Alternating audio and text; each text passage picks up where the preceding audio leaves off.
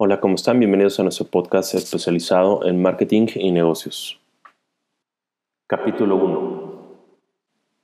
El tema para este capítulo se llama Lo que el coronavirus se llevó. O mejor dicho, lo que nos ha traído.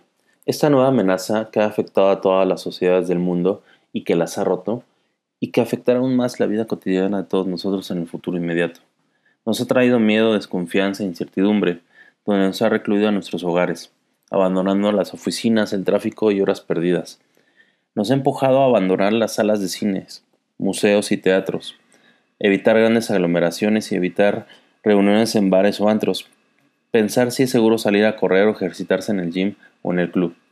Todos estos espacios públicos y urbanos que en estos días se han quedado solos. Comiendo más sano, abandonando los restaurantes lujosos y preparando nuestros alimentos en casa. Ver cambios en los sistemas educativos de nuestros hijos, dejando las grandes marcas de ropa a un lado, cambiando nuestros sistemas de compra de las tiendas departamentales y de autoservicios a la compra en tiendas digitales. Pues realmente grandes cambios. Grandes cambios que a mi hijo de 10 años, cuando tenga mi edad actual, podrá analizar junto con su generación que hubo un cambio de época. Es importante no aferrarse a querer regresar a la normalidad antes del COVID-19, SARS-CoV-2 o coronavirus o como le quieran llamar.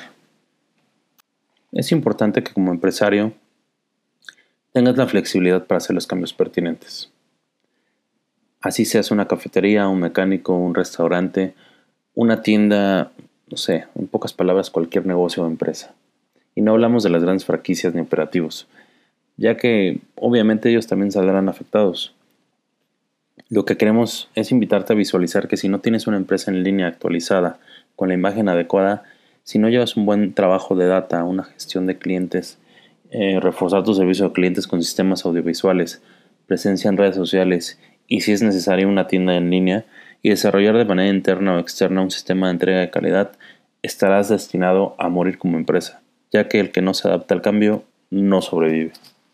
Y pues bueno, con esto llegamos al final de este pequeño capítulo.